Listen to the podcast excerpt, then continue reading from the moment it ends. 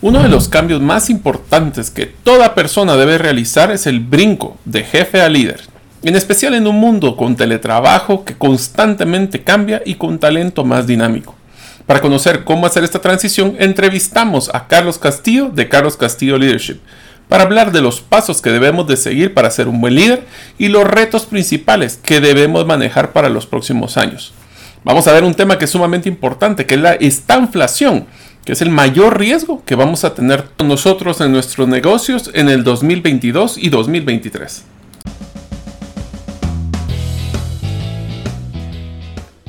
Bienvenidos al podcast Gerente de los Sueños, donde le brindamos las herramientas prácticas, competencias e inspiración para que los líderes de impacto cumplan sus sueños. Soy su anfitrión, Mario López Alguero, y mi deseo es que vivas la vida con pasión, resiliencia y templanza. Bienvenidos.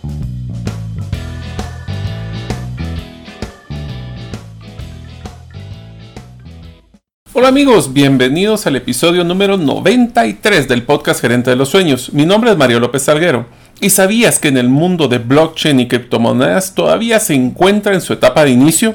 En los próximos años, más y más empresas, así como personas, utilizarán estas herramientas y tecnología en sus vidas. Si deseas conocer más del mundo de blockchain y criptomonedas, puedes hacerlo con mi primer libro llamado 10 razones para invertir en criptomonedas y 5 para no hacerlo. Puedes adquirirlo ingresando a la página gerentedelosueños.com. Deseo agradecerte que nos escuches el día de hoy. Si todavía no eres parte de la comunidad de los sueños, ahí donde enviamos todas las infografías de cada episodio, puedes hacerlo suscribiéndote a nuestro correo electrónico ingresando a la página, de nuevo, gerentedelosueños.com o a través de nuestro listado de difusión en WhatsApp enviando tu nombre al más 502 más 502 para aquellos que nos escuchan fuera de las fronteras de Guatemala y el número de celular 5017-1018. Repito, 5017-1018. El día de hoy tendremos la oportunidad de entrevistar a Carlos Castillo. Carlos, después de una carrera profesional de más de 30 años, donde fue el CEO de varias empresas, como por ejemplo Lafarge Cementos en México, Cementos Progresos en Guatemala y entre otros, ha logrado resultados excepcionales a través de su programa de liderazgo de alto impacto. Se ha convertido en un experto de liderazgo organizacional, conferencista, autor, capacitador, coach, mentor y consultor de trabajo de muchos CEOs, empresarios, emprendedores y ejecutivos para transformar su liderazgo y lograr resultados excepcionales en su organización. Eh, fue reconocido en el 2018 por John C. Maxwell como embajador de la transformación por contribuir a transformar el liderazgo de más de 3.500 personas. Desde el 2013 se ha dedicado a transformar líderes desde su empresa Castillo, Carlos Castillo Leadership. Es ingeniero mecánico de la Universidad Metropolitana de Caracas, Venezuela. Ha realizado estudios de gerencia y liderazgo en el IESA, también en Venezuela, Harvard University, INSEAD en Francia, Georgetown y Kellogg School of Management. Es coach, capacitador y conferencista certificado, como mencionamos por John Maxwell, y miembro del John Maxwell Team. A lo largo de su carrera ha dictado más de 500 charlas, cursos, talleres y conferencias sobre diferentes aspectos del liderazgo empresarial a más de 17.500 personas desde Montreal, Washington, Miami, la Ciudad de México, Querétaro, Guatemala, Salvador, bueno, muchos países hasta Kuala Lumpur y Manila. Sus tres más grandes éxitos es el reconocimiento de John C. Maxwell, aumentar el EBITDA de 123 millones en el 2008 a 203 millones como CEO de Cementos Progreso y así también en los diferentes proyectos que he realizado. Es casado con dos hijas, le gusta el ciclismo de montaña, baloncesto, viajar en familia, les quieren nieve, aviación y lectura. Si quieres ubicarlo, puedes escribirle un correo en info o lo puedes buscar en redes como Carlos Castillo Leadership. Ahora vamos con nuestro episodio. Hola amigos, bienvenidos al nuevo episodio del podcast Gerente de los Sueños, donde les brindamos herramientas prácticas y competencias gerenciales para que ustedes como líderes de impacto alcancen sus sueños. Hoy tengo la gran oportunidad de poder entrevistar a no solo una persona del cual he aprendido mucho, es un gran amigo, es un también compañero, ah, escritor de libros y pues ahora vamos a poder platicar. Es eh, Carlos Castillo, como lo presentamos anteriormente. Así que primero que todo, quiero darle la bienvenida a Carlos. Bienvenido. Pues gracias, Mario, por la oportunidad de conversar contigo y con toda tu audiencia de Gerente de los Sueños. Es, un gran honor, por supuesto, compartir. Pues excelente, Carlos. La verdad es que a mí me gusta mucho la plática que vamos a tener hoy. La hemos preparado para que sea muy dinámica Eh, quisiera que platicáramos un poquito del rol que estamos hablando de cómo dejar de ser un jefe. ¿Qué significa ser jefe y qué significa ser líder? Este es el nombre del libro que escribió Carlos, se llama de, jefe a líder. Y quisiera que platicáramos también, te voy a hacer varias preguntas enfocadas a los retos que están teniendo los líderes en un mundo ya del post pandemia. Entonces, ¿por qué no me explicas ese concepto de qué es un jefe, qué es un líder y qué debería de hacer una persona para transformarse de jefe a líder? Pues mira, vamos a, para hacerlo claro al grano directo, vamos a hablar de tres grandes cosas que hace un, verdadero líder. Eh, un líder primero establece con su equipo, fíjate que no dije fija, establece con su equipo hacia dónde vamos, cuál es la dirección. Al final eso se refleja en un plan estratégico y que en el mundo de hoy es cada día más importante. Hay gente que me dice, pero ¿cómo va a ser un plan estratégico con tanta incertidumbre? Bueno, esas son las personas que creen que un plan estratégico son proyecciones financieras a cinco años y eso no es un plan estratégico. ¿Okay? Entonces, lo primero que hace un líder es que con su equipo y lo primero que a ti te, te, te, demuestra que tú eres un líder es que tú eres capaz de establecer esa visión. Y si no estás en posición de liderazgo, es que tú conoces, comprendes y transmites esa visión. Pues para los que no estén en posición de liderazgo, ¿verdad? O que estén en un nivel más bajo en la jerarquía, entiendan que tú no te tienes que cruzar el brazo y decir, ah, bueno, como yo no estoy allá arriba, yo no tengo nada que ver en la estrategia. Tu rol es conocerla, comprenderla y hablar de ella constantemente. Entonces, eso es lo primero que dice, ah, este es un líder. Los jefes no hacen eso, los jefes dicen, necesito que hagas esto, necesito que hagas esto, necesitas que hagas esto. ¿Okay? Versus el, el, líder que da esa claridad de hacia dónde vamos. A ver, ahí me estás dando varios puntos para, vamos a ir disectando todas estas cosas, pero una de las cosas que yo me he dado cuenta y voy a utilizar una, una pedazo de video que me encanta siempre cuando hablamos de temas de planificación estratégica es el video de Alicia en el País de las Maravillas, cuando se pierde y está el gato que le pregunta, eh, el gato, ¿en qué te puedo ayudar? Necesito que me digas a dónde ir, a dónde quieres ir, a cualquier lado, pues cualquier camino es bueno. Esa es una forma de que si no tenemos claro la visión, o, por lo menos de hacia dónde, y, a mí me gusta hacerlo muy simple, y eso por eso son herramientas prácticas, es decir, estoy aquí, quiero llegar a tal lugar y necesito esto para llegar ahí. Y eso es lo que usualmente es una planificación estratégica. Pero viste un punto que a mí me da mucho ruido, especialmente con lo, todo lo que teníamos un presupuesto para el 2020 se hizo pedazos en el mes de marzo.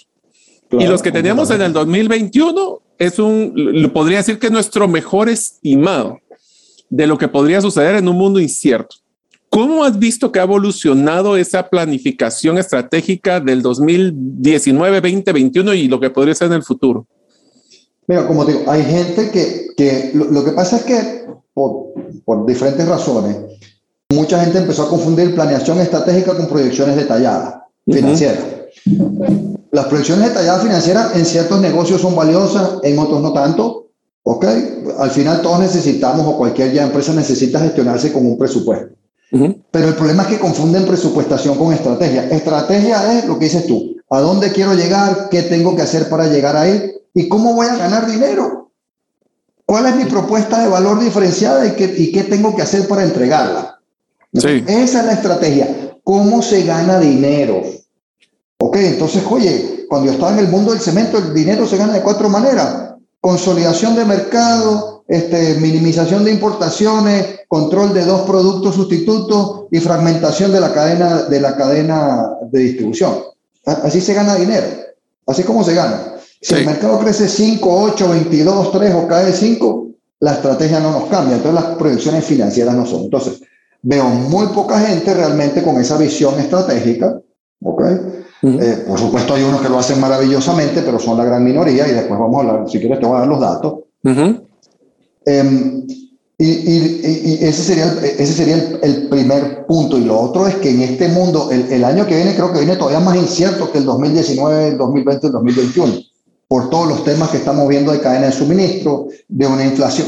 Además, yo le digo a la gente que trabaja con nosotros, a mí me preocupa más una estanflación. Es decir, aumento de precios que, que este caso, ¿verdad? Tú estás teniendo, se te está cayendo la oferta, no es que está subiendo la demanda, por problemas de la cadena de suministro. Entonces te suben los precios, pero no hay para comprar. O sea, tu rotación de inventarios decrementa aunque tus precios estén y aunque la, pues, bueno, y las ventas van a ser con una proyección decreciente, porque ¿dónde vas a vender si no tenés producto? Exacto. Entonces eso se llama estanflación. Precios en aumento con economía en caída. Pues quizás no lleguemos a ese nivel, pero lo que sí estamos viendo es que ese es, lo, ese es el escenario que yo veo. Un escenario más o menos estanflacionario. No tengo producto para vender. La demanda está ahí, pero yo no tengo porque la cadena de suministro no me lo surte. Sí. ¿Y, ¿Y quién se está preparando para eso? Veo muy pocos. ¿Cómo estás haciendo para gestionar, bueno, está bien, tu nivel de ventas, pero tu riesgo costo-precio entre tus proveedores y tus clientes. ¿Te estás quedando con el riesgo tú si los precios suben y le tienes que cumplir al cliente a pérdida? Eso tiene que ver mucho también con tu diversificación de portafolio de clientes. O sea, tenés todos los, todos el 80% de tus ventas en un cliente, tu probabilidad de gestionar incremento de precios va a ser muy baja. Claro, y, y lo otro que yo veo, algunos clientes grandes le dicen a su proveedor, no, yo no te acepto ningún aumento de precios, ve a ver cómo hace que también me parece un poco miope porque en muchos casos te vas a quedar, te vas a quedar sin producto. Y, y, tener, y tener proveedores quebrados no creo que sea bueno para, para, para nadie. No, para nada. Eh, ahorita, ahorita en estrategia, eso es lo que estoy viendo, que muy pocos están armando eso, se están quedando en la táctica del día a día de si consigo el suministro el mes que viene y a qué precio pero no se están organizando para esto. Hasta diversificación de proveedores, que es lo que mencionabas. Y una de las cosas que me gustó mucho que mencionaste es, bueno, yo no soy el líder, alguien más hizo la planificación estratégica y aquí utilizo un taller que a mí me encanta hacer, que se llama el taller de empresarialidad, donde las personas deciden o le enseñamos cómo sus decisiones van a ejecutar o no eso, porque al final del día, una visión sin ejecución es solo una, un sueño. Pero, ¿y quién ejecuta? Pues cada uno de nosotros. Entonces, no solo tenemos que saber repetirla, sino que también cómo nosotros impactamos en nuestras decisiones del día a día en el cumplimiento o no de dicha estrategia, porque ahí es donde se vuelve alegre. Toda la estrategia no es nada más que juntar a todos para ponernos de acuerdo para hacer algo. Pero si esos todos no nos ponemos de acuerdo y no lo hacemos, ahí está en otra historia. Y, y, te dije que íbamos a hablar de datos. Y a mí me encanta, como dijo Michael Bloomberg, en Dios confiamos, todos los demás vengan con sus datos. Eh, un estudio publicado en Harvard Business Review, que yo cito muchísimo porque dice, encontraron el 95% de los empleados en el mundo, dice que no conoce o no comprende la estrategia de la empresa donde trabaja. imagínate que, o sea, e, ese número a mí me, pues yo lo medio había visto, pero nunca había hecho la estadística. Dramático, que apenas el 5% de los empleados dice, ah, yo sí sé para dónde vamos, imagínate. No sé, pues. Y sería interesante ver eso en la pirámide, a ver si solo son los de hasta arriba los que saben por dónde van. Ni siquiera los de hasta arriba muchas veces no. Mira, a ver, háganse esta pregunta, los escuchan. Si yo, si Mario y yo llegáramos a tu empresa a hacer un estudio y entregáramos una hoja en blanco a todos los empleados y le dijéramos, escríbame ahí las tres prioridades estratégicas, no lo complique. ¿Cuáles son las, los tres enfoques de la estrategia de esta empresa? ¿Qué pasaría? Hmm. Posiblemente muchos tendrían el papel en blanco todavía. Exacto. Y la otra cara de esa moneda, que es más dramática, porque mi enfoque siempre y el tuyo también, es mejorar los resultados. Sí. ¿Okay? El 70% de las empresas que tienen un plan estratégico conocido entregan mejores resultados que su competencia. Entonces, la correlación entre un buen plan estratégico y los resultados es muy alta. Para el que crea que no, hombre, estos locos no saben nada, ellos no están modernizados, lo que pasa es que te lo voy a decir una cosa, Carlos. A mí lo que me lo que he visto y lo vi con, con, porque también ya, ya me ha tocado y he tenido la oportunidad de participar en los talleres de Carlos. Y una de las cosas que a mí me gusta, por ejemplo, en tu metodología, es que también te sirve para priorizar. Cuando tienes un problema serio de recursos, hablemos desde materia prima hasta personal, y tenés que decidir dónde enfocar a la gente, si no tienes un plan, vas a, vas a estar escopeteando en vez de hacer con mira láser. Y eso te va a salir costos altísimos y no dejemos eso, desperdicios de, de, gastar en algo que tal vez no te va a ayudar. Pero la otra cosa que es bien interesante es saber dónde nos, o sea, más que saber en dónde nos vamos a meter, es dónde no nos vamos a meter, porque a veces hacemos esas iniciativas de como gallina sin cabeza, tratando de ver dónde consigo el cinco que, los cinco quetzales siguientes, en vez de estar pensando hacia dónde construyo no solo gasto. ¿Qué pensás? bueno, totalmente de acuerdo. Cuando tú tienes una estrategia clara, yo veo múltiples beneficios. Hablemos de dos. Se simplifica la toma de decisiones. Sí. Los sí, los no, lo que tú dices, wow. ¿Ok? Y Michael Porter dice que la esencia de la estrategia es decidir qué no hacer. Entonces, cuando uno tiene estrategia, cuando uno no tiene estrategia, todo se vale. Todo es bueno, todo, todo puede tener mérito. Pero cuando uno tiene estrategia, uno dice, oye, eh, no sé, abrir tiendas. No, eso no va en nuestra estrategia, no. Eso no, nuestra estrategia Ahora, por ser acá, congruente entonces, a la decisión en el momento que hay presiones con la estrategia es donde se demuestra quién de veras es un líder. no. Totalmente. Y la segunda es que si no hay una visión clara hacia dónde vamos, la delegación efectiva, que es una habilidad fundamental, y en estos mundos inciertos, difíciles, de trabajo remoto, con diferentes generaciones, la delegación efectiva es una habilidad clave de un líder. La delegación efectiva, cuando no hay claridad hacia dónde vamos, es muy difícil, por no decir imposible.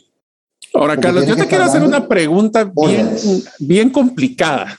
Ajá. Hacemos la planificación, creamos una visión y pasa la pandemia, pasa el, el tema de la crisis de la logística, pasa, cambian los- las tendencias de gustos y de necesidades de los clientes.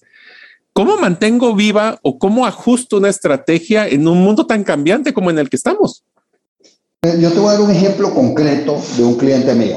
Es un cliente que vende temas de alimentos y su enfoque era, como muchos, ¿verdad? El food service, la- las Ujú. empresas que le compran a ellos los alimentos. ¿Qué Ujú. pasó en la pandemia, sobre todo los primeros meses?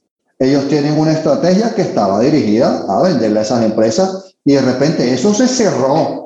Los restaurantes, los hoteles, todo está cerrado. ¿Ok? Entonces ahora tengo que cambiar mi estrategia.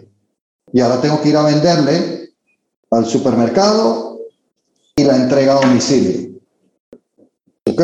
Pero cuando tú te pones a ver, en realidad fue un ajuste táctico de tres meses, porque después cuando empezó a abrir lo otro, volviste a regresar a tu camino. Tu estrategia segui- segui- siguió siendo la misma, tuviste que hacer un ajuste temporal. ¿ok? Entonces no, no, no, no, no es tan complicado y cuando lo ves, en muchos casos no es tan complicado. O sea, Y te diría de que- ajustes más tácticos que estratégicos.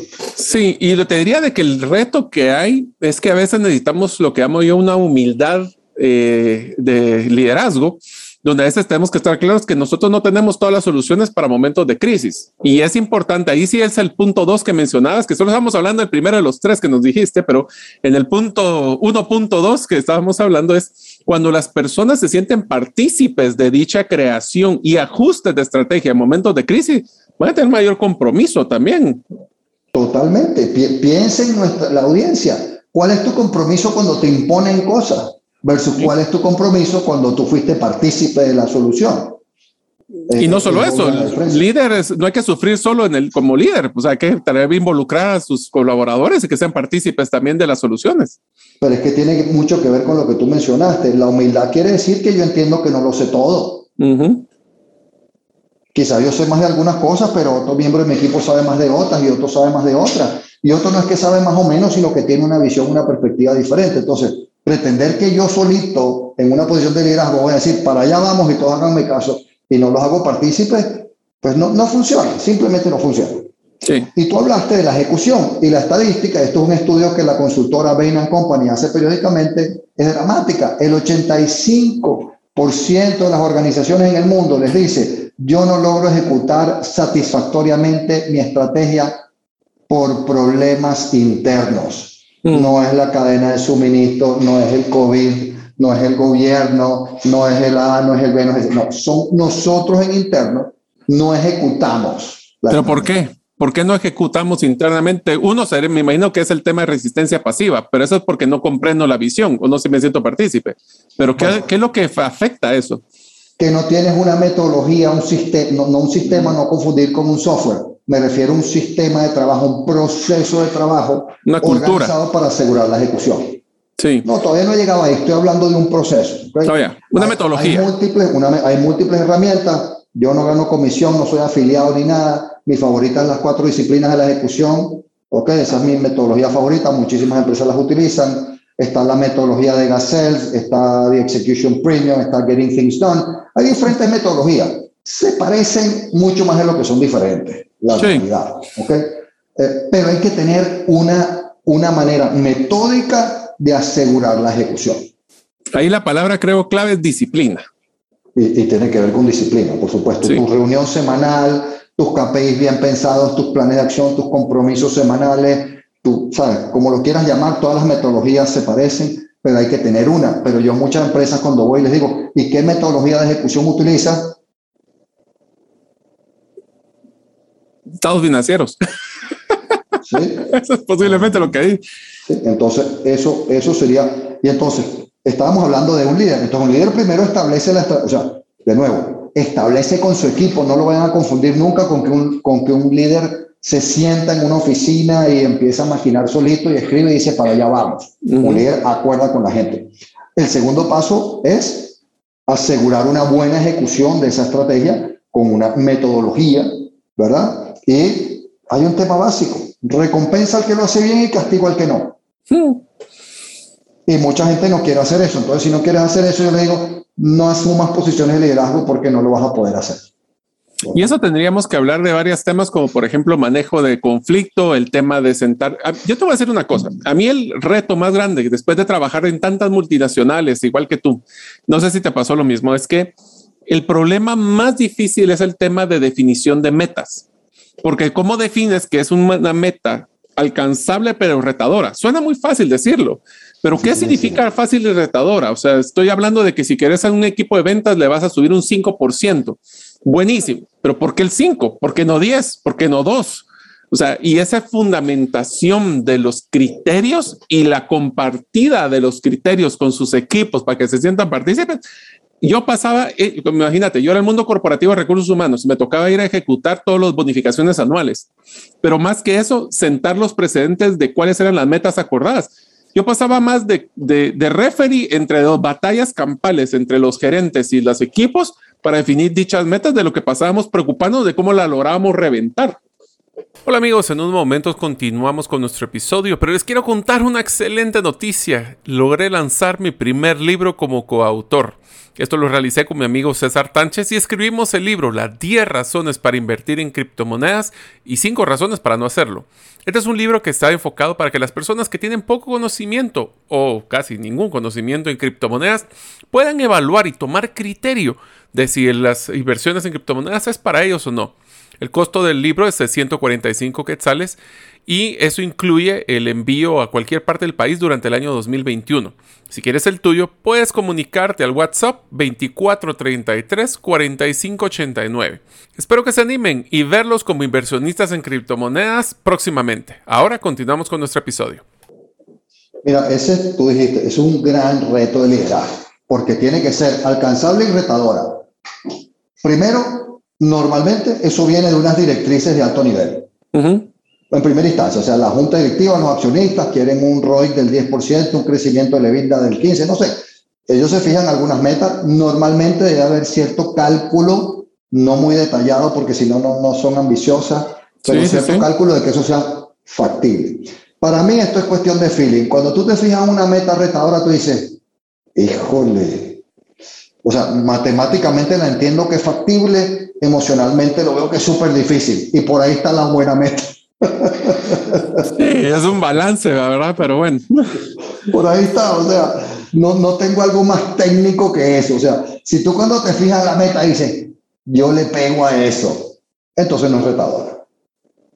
Si te pone nervioso, donde tenés que estar ahí el... Claro, entonces, ¿cómo se mide donde me pone nervioso? Es bien difícil. Y si es de las metas que tú dices, ah, ni pierdo el tiempo porque eso es inalcanzable, entonces ya te pasaste. Y yo te diría de que el, el, éxito también yo lo complementaría no solo en esa metodología tan, tan, tan basada en hechos como lo mencionas, sino es un tema de, de sensibilidad. Yo creo que el más que el número es los criterios de cómo alcanzar el número, si son alcanzables o no. Porque si ese es, por ejemplo, 10%, ay Dios, eso sí le pego, 30% no, bueno, la mitad 20. La pregunta del millón es, ¿y qué debería suceder para poder llegar a ese 20, porque entonces ya casi cascadea en el cómo y no solo el qué. A mí me pasó muchísimas veces de que todos decían, eh, vamos, va, mitad, mitad, ni lo tuyo ni lo mío, nos vamos a la mitad, sí, pero ¿qué se requiere para eso? Tenemos, por ejemplo, ahorita con la cadena de suministros, vamos a tener el material, vamos a crecer en el mercado, o sea, la estrategia de ejecución de dicho plan es donde se vuelve lo complicado. Y son conversaciones que usualmente no se, no se hacen. Simplemente se dice ahí, cascadeo, lo que me dieron a mí, te lo paso a ti. Claro, entonces por eso es que tenemos esa. Y, acuérdate que entre la estrategia y la ejecución hay un círculo de discusión, de debate, de planes de acción, donde se vuelve táctico versus estratégico, no es muy claro, todo eso, ¿ok? Y, la tercera, entonces ya, habíamos empezado hablando de realmente qué te diferencia de un jefe. Entonces, primero tienes, fija una estrategia. Segundo, tienes un, un, sistema, una metodología que asegura la ejecución de la estrategia con todas esas discusiones y debates. Y tercero, estás desarrollando a la gente que pueda ejecutar lo que estás requiriendo. Porque, Mario, tienes que vender 30% más, Mario, tienes que vender 30%, tienes que vender 30% más. Y las habilidades y los conocimientos, ¿dónde están? Y esa para mí es una distinción muy grande entre un jefe y un verdadero líder. Un jefe solo exige, yo no sé, hermano, aquí hay que vender 30% más y vaya a ver cómo le hace. Es un jefe. Un líder dice, ok, veamos qué conocimientos y qué habilidades te faltan para lograr esa meta. Y aseguremos que la estás obteniendo. Porque además prepárate porque el año que viene la meta se vuelve más retadora. Sí, pero siente que le estás dando el apoyo. Y acabas de mencionar, te diría, el factor número uno, que por lo menos en mi percepción es la diferencia de cuando yo identifico un jefe de un líder qué vamos a hacer versus qué van a hacer. Ese involucramiento emocional en los resultados de tu equipo es uno de los que a mí personalmente me predecía fácilmente si esa persona iba a llegar a ser un buen líder o no. Por supuesto, estamos, somos un equipo, pero, pero ese tema de asegurar que las personas no confundir únicamente con capacitación y mandarlo a un curso, eso es una parte del desarrollo, pero no es la única. Pero es realmente, ok, vamos para acá, esto es lo que hay que lograr en este periodo, yo exijo, le doy seguimiento, todo ese tema de rendición de cuentas, pero también me aseguro que tienes los conocimientos y las habilidades necesarias para lograrlo. Y herramientas. Si no, solo te frustro. Sí. Sí, eh, eh, habilidades, conocimientos. Si no, solo te frustro. Entonces, ese para mí es una señal muy clara de una persona que de verdad es un líder. Y te dirías, eh, Carlos, de que te voy a dar un dato que así como te gustan los datos que hablamos en los dos episodios anteriores a este, que fue el tema de retención de personal. A mí me está sorprendiendo esta, esta tendencia que está teniendo en Estados Unidos que llaman el Great Resignation, donde ya en agosto del año 2021, 4.3 millones de personas estadounidenses renunciaron. Estamos hablando de cómo ser, y uno de los factores que se mencionaba en el estudio de por qué, aparte del tema de la pandemia, el teletrabajo, la nueva, es que existe cada día más, bueno, cada día menos la tolerancia a los jefes y la búsqueda de buenos líderes, porque muchas personas renuncian al mal jefe para buscar un buen líder. O sea que ya no solo es un tema de, de, asignación y de ejecución, sino que es también hasta de retención hacia el talento. Bueno, totalmente. Yo siempre lo he dicho, ahí coincidimos, uff, increíble. La gente me dice, es que el liderazgo ha cambiado. Yo le digo, mira, sorry de ser un poco contrario, pero no, para mí el liderazgo no ha cambiado desde tiempos inmemoriales. o sea, tú ves la película del gladiador y ahí ves lo que es liderazgo y ahí te están hablando de historia antes de Cristo. ¿okay? Lo que ha cambiado para mí es lo que tú dices, es que cuando yo era joven, si yo llegaba con mi papá a decirle, ay, mire, papi, yo no quiero trabajar más ahí porque mi jefe no me da claridad de propósito, mi papá me habría dado una bofetada y era, y era un papá muy, muy bueno y muy cariñoso y todo. ¿verdad? Sí. Usted trabaja y cállese, o sea, pero ahora la gente tiene muy poca tolerancia a, a, un, a un jefe de eso. Lo que pasa es que si te das cuenta, ha cambiado la evolución de la expectativa de la finalidad del trabajo. Antes, o sea, mis abuelos era un lugar donde me iba a jubilar. Claro. Eh, posiblemente mi papá, o en mi caso, por ejemplo, nuestra generación es un lugar donde me voy a desarrollar. Ahora muchas personas están basados en el concepto de propósito o, hasta, voy a decir algo feo, pero es real, hasta un lugar donde se pueden entretener ganando dinero. Entonces ya la tolerancia va amarrado también a su propósito. Yo tengo que aguantar aquí porque de aquí me voy a jubilar en 30 años. Ahora es, me siento identificado, ¿no? Y si no, me voy a buscar otro lado inmediatamente. Entonces, el liderazgo ahora toma un rol no solo protagónico como siempre lo ha tenido, sino que ahora mucho más dinámico para poder ir buscando esas soluciones a estas nuevas demandas de la fuerza laboral. Claro, lo, lo que es, es que es nuevo a nivel de demanda, no es nuevo a nivel de que eso es lo que tú tenías que hacer como líder. Sí, exactamente. Hoy la gente lo exige. Hoy la gente lo exige y si mi jefe no me da claridad de propósito me voy y datos. De acuerdo a Gallup, el 75% de las personas que se retira voluntariamente de una organización, y este estudio tiene varios años, lo hace porque tiene un mal jefe. Y cuando yo le pregunto a la gente en mis cursos, oye, ¿y de esos que se retiran voluntariamente porque tienen un mal jefe, la mayoría son los buenos o son los mediocres? Y cuando la gente piensa, dice, ah, son los buenos lo peor que uno puede hacer cuando uno está en una, como accionista o como junta directiva es no estar pendiente de cómo está el, el, clima laboral, la cultura y cómo son las personas en posición de liderazgo en mi organización. Porque tolerar una persona que hace que se me vayan los buenos es uno de los peores negocios que tú puedes hacer. Pero hablando de jefe a líder, aquí hay un tema que quisiera hacerte un escenario a ver qué es lo que tú piensas. Una de las razones que a mí me ha pasado mucho es la lucha campal de personas que son de alto desempeño mal liderazgo, donde hablemos de un buen jefe que lo que hace es que exige, tiene personal que posiblemente va rotando constantemente, pero los resultados operativos ahí están. En temas de ventas, agarremos un buen gerente de ventas que lo que hace es que no tiene buen equipo, pero lo que hace es que él posiblemente sea muy bueno en gestionar ventas corporativas y cosas así. Entonces él da los resultados a costas del corto, mediano, largo plazo.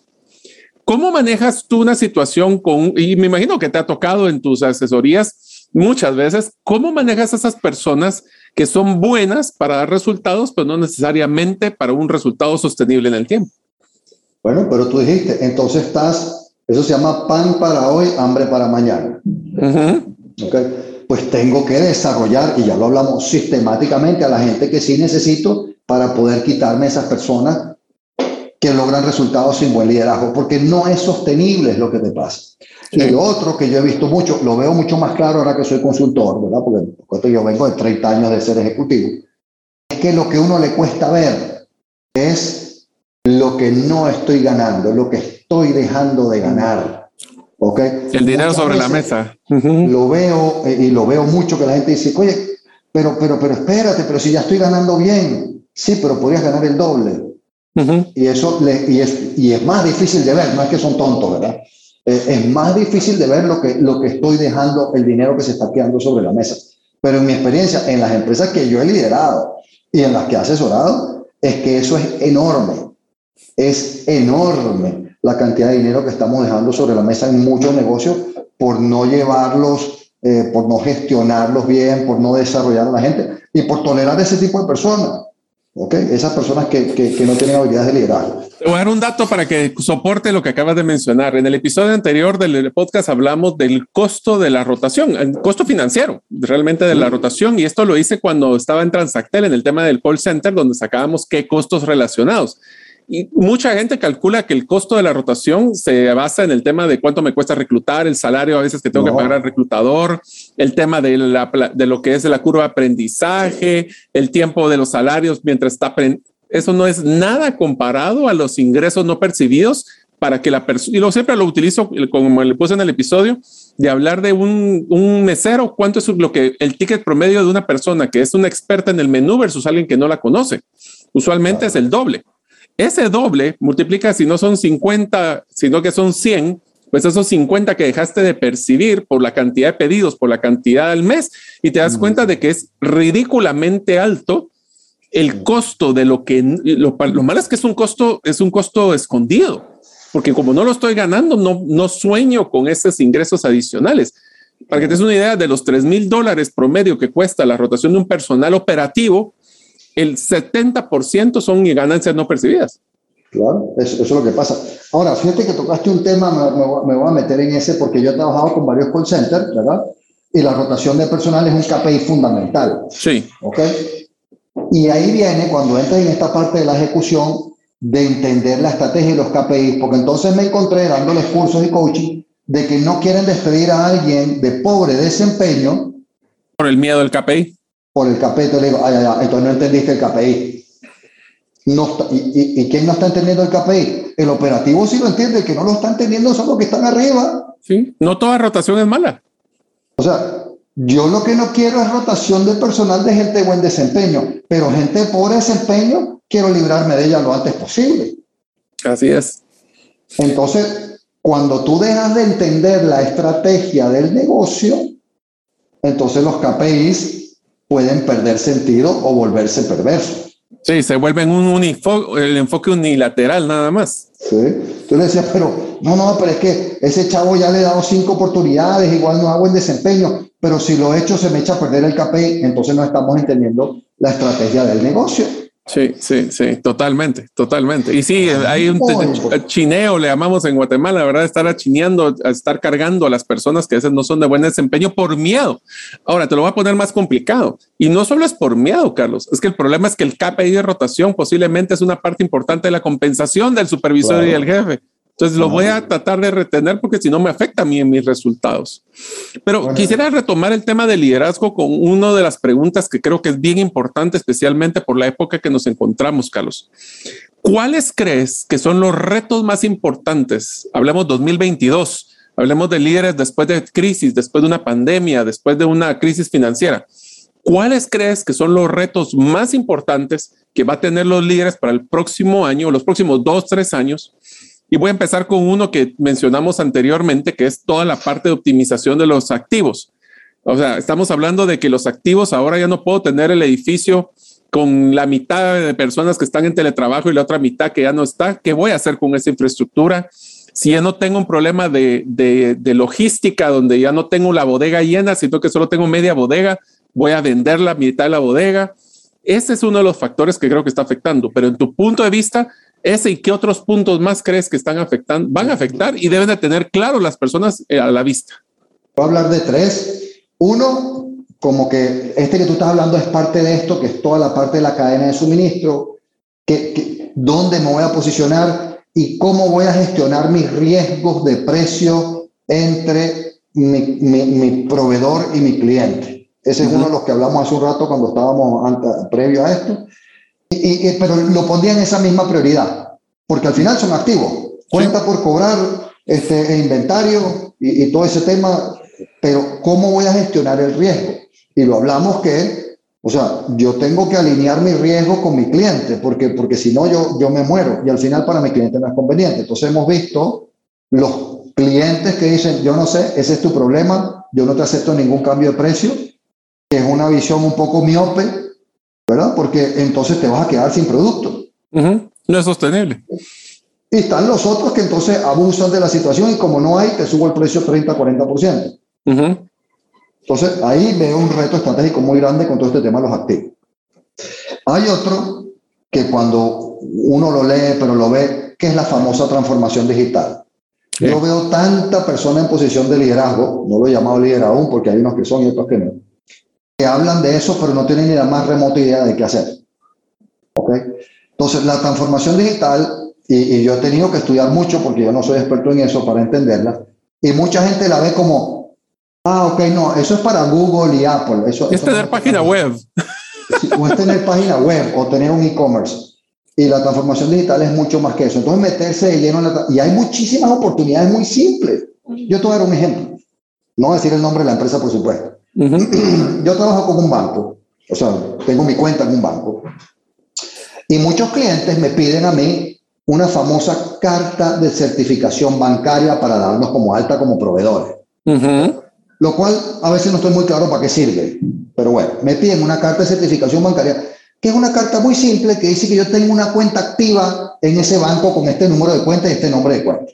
Bueno, imagínate que yo en ese banco que tiene su prioridad estratégica la transformación digital, que creo que todos los bancos la tienen, para yo obtener esa carta, yo tengo que ir, pues, o enviar a alguien al banco con una carta física, sellada y membretada, donde yo solicito la carta de certificación bancaria. ¿Ok? Que me la recibe una persona físicamente en el banco. Y en tres a cinco días hábiles me devuelven otra carta en papel firmada y sellada que dice que yo tengo una cuenta. Entonces, la transformación digital no es solo para Google o Apple. Eso deberían ser dos clics en el website o tres que me, que me hiciera solita la carta porque la información ya está en el sistema de mi número de cuenta, el nombre, si está activo o no. Sí. Y eso no debería tener ninguna interacción humana de una persona que la recibe, que la mete en otro sobre, que viene un mensajero a recogerla y llevarla a la oficina, yo no sé qué, central, donde otro pelado la recibe, se la entrega a otro que la revisa. Pura burocracia. en el sistema. pero ¿por qué te cuento esta historia? Porque es que la transformación digital muchos la están viendo como algo demasiado elevado, entonces la evaden y le tienen miedo porque es muy compleja. Pero hay muchos temitas de cara al cliente que son muy engorrosos, muy fastidiosos, muy pesados, que tú puedes simplificar de manera fácil sin hacer inversiones multimillonarias para hacerle la vida al cliente más fácil. Porque otro de los grandes problemas de la transformación digital es cuando hacemos una transformación digital para beneficiarme a mí en detrimento del cliente. Sí. voy a bajar los costos, pero... a costo de a costa de, la satisfacción de mi cliente. Entonces, ahí es donde se equivocan en muchos casos. esa es una, transformación digital, ya hablamos del tema de los activos. Y el otro gran reto es esto de, cuál es el esquema adecuado de trabajo remoto. Porque el trabajo remoto, yo creo que ya todos entendemos, no sé si todos, pero creo yo que la gran mayoría entendemos que vino para quedarse. Ahora, en 1993, ya van a ser 30 años de eso, el señor Peter Drucker pues uno de los máximos exponentes del liderazgo y de la gerencia, en el 93, que en paz descanse, dijo que trasladarse al trabajo estaba obsoleto. Lo logran. Hace 30 años. Y ahorita es que se está volviendo realidad.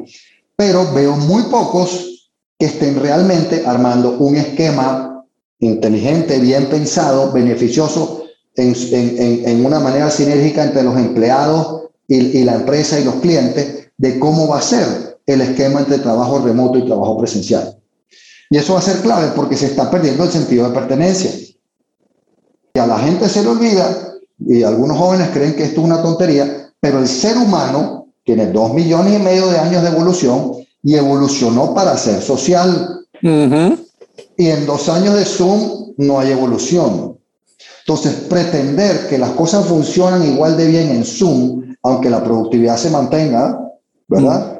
Es, obviar la biología del ser humano. Entonces, nosotros necesitamos cierto nivel de contacto, cierto nivel de, de relacionamiento, interacción. de interacción, para mantener también el sentido de pertenencia, la motivación y una serie de cosas. ¿okay? Entonces, yo veo gente que dice, bueno, 50-50, salomónico. ¿Y por qué 50-50? ¿Por qué no es 80-20? ¿Por qué no es 20-80?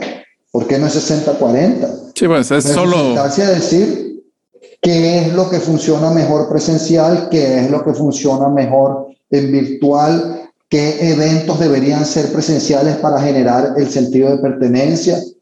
Entonces, yo, yo creo que uno de los grandes retos que tienen los líderes ahorita es establecer un esquema que sea bueno para su empresa, en su negocio, de esa repartición del, del, del trabajo remoto y el trabajo presencial. Tú conoces la historia de lo que hizo Melissa Miller, creo que se llama, que es la, Yahoo, que hizo en el año 2000, hizo sus primeros, 2000 y piquito, hizo su primer intento de poder, y lo hizo de, de, hacer teletrabajo a las personas. Ella lo hizo por un tema de ahorro de costos en infraestructura de edificios. Ese fue su original, eh, no me acuerdo el nombre de ella, pero creo que era Melissa Miller. La cosa es que... Marissa. Marissa Mayer. Ok, entonces ella lo que hizo fue trasladar y cerrar oficinas de edificios completos de Yahoo y mandar a la gente a su casa. Después de un tiempo tuvieron el caos de que la cultura se diluía. Creo que hay dos factores que son claves. Uno es, tú mencionas de productividad. Te das cuenta que nos cambió la forma de pensar de cuál es la efectividad de, un colaborador. No es estar presente más tiempo, es cumplir lo que se les permite. Trae otra, otro reto importante, donde ahora nosotros buscamos que las personas sean productivas y al punto de que a veces las personas trabajan más en su casa que es trabajar en la oficina. Uno. Dos, tenemos más el tiempo que ahorramos de transporte, lo estamos usando muchas veces en el propio trabajo, a costa del balance de vida famoso que discutíamos, que ahora se ha cambiado la dinámica. Y en conclusión, lo que pasó con este caso de Yahoo, que fue como 10, 15 años antes de esto, fue de que hicieron el híbrido, pero el híbrido con propósito. El híbrido con propósito fue los lunes, es presencial porque tenemos las reuniones de rendimiento de cuentas, donde tenemos la, el ajuste de reuniones, lo que sea martes, miércoles y jueves, por ejemplo, eso estás en tu casa y haces todo tema y el viernes nos sentamos de planificación de la siguiente semana, algo así. Pero hay propósito para hacerlo, no solo decir, bueno, esta semana vienes martes y jueves y la próxima lunes, miércoles y viernes. O sea, ¿pero por qué? Sí. O, o, haz como tú quieras, pero tiene que estar el 50% del tiempo. No, tiene que ser, estoy totalmente, bueno, fue lo que de acuerdo. Y tocaste otro tema, ¿verdad? Hablamos de plan estratégico y ejecución, rendición de cuentas tener una metodología de rendición de cuentas en trabajo remoto se vuelve más importante. Sí, y diferente. ya no es solo loguear horas. Claro, porque ahora yo quiero estar claro y poder ver claramente cómo estás ejecutando tu trabajo y cómo estás cumpliendo KPIs y resultados, planes de acción versus horas. pero cuando no tengo esa metodología y sencillamente mando a la gente para la casa, lo que pasa es que el jefe te llama cada 20 minutos a ver qué estás haciendo. Sí. Que hay que, esa es otra cosa. Ya ahorita microgerenciar ya no es posible. Y lo hablamos. Cuando no hay una estrategia clara, entonces la delegación se vuelve más difícil. Y dijimos que en este mundo de trabajo remoto la delegación se vuelve más importante. Entonces todo esto va íntimamente, íntimamente relacionado. Entonces, esos son los tres grandes retos. El que tú dijiste, todo el manejo de activos, cadena de suministro, gestión de riesgos, ahí. Em, hablamos hace un ratito de riesgo de, de, lo que yo llamo de estanflación, es decir, que los precios me suben, pero a la misma vez no tengo material para vender, no hay oferta. Y ese, ese, es complicadísimo y muy pocos lo están viendo. ¿Okay? Entonces vimos transformación digital, hay muchas posibilidades de transformación digital sin que sea tan complejo. Y, y teletrabajo. Y, trabajo remoto o, o, esquema de trabajo que va a ser híbrido, em, inteligente, productivo, sinérgico entre la empresa, los colaboradores y los clientes. Excelente, pues Carlos, lastimosamente, aunque no lo creas, se nos fue volando el tiempo. Yo sé que las conversaciones contigo siempre ya quisiera tener otra hora para el episodio. Pues espero que nuestros escuchas realmente le saquen provecho y primero agradecerte y permitirte que te despidas de la audiencia. Pues gracias a ti, Mario, a toda la audiencia. Siempre, como dice, las conversaciones son muy amenas y, pues, tendríamos que servirnos un cafecito o algo mejor para, para practicar dos horas corridas. Vamos a tener que hacer un, un live un día un poquito más, uh, más largo y tomar preguntas y, responder de la audiencia. Sí, eso sería excelente. A ver si lo planificamos para la comunidad. Me parece una excelente idea. Carlos, yo realmente agradezco tu tiempo. Sé que eres un, un ejecutivo que está, antes eras un ejecutivo que daba muchos resultados, ahora es un ejecutivo que ayuda a las personas a brindar resultados. Te quisiera hacer una pregunta final. Si alguno de nuestros clientes o nuestros colaboradores o nuestros escuchas quisiera contactarte para pedirte apoyo en el tema, ¿cómo sería la mejor forma de contactarte? Mira, en cualquiera de las redes sociales me encuentras como Carlos Castillo Leadership, en, Instagram, en Facebook, en LinkedIn, en YouTube, este, y somos unos proponentes de nunca hacer ghosting. O sea que si me escribes te respondo. Excelente, yo creo que esa palabra ghosting ya las gentes tienen que escucharlas. Carlos, muchísimas gracias, amigos. Espero que realmente hayan tenido, les haya entretenido esta conversación, que hayan tomado notas. Ya les vamos a mandar la infografía a los que son parte de lo, del listado de distribución. Recuerden que lo pueden hacer a través de gerente de los sueños.com o a través del WhatsApp más 502 50 17 18. Carlos, muchísimas gracias y amigos, nos vemos en el próximo episodio del podcast Gerente de los Sueños. Gracias por escuchar el episodio de hoy de Gerente de los Sueños. Recuerda que para lograr cumplir tus sueños, solo debes de ponerle fecha y tomar acción. Las notas y material complementario de cada episodio puedes encontrarlo en la página gerentedelosueños.com. La música que han escuchado es Feeling Good de Kevin MacLeod y pueden encontrarla en incompetech.com. Hasta la próxima y que sigamos haciendo nuestros sueños una realidad.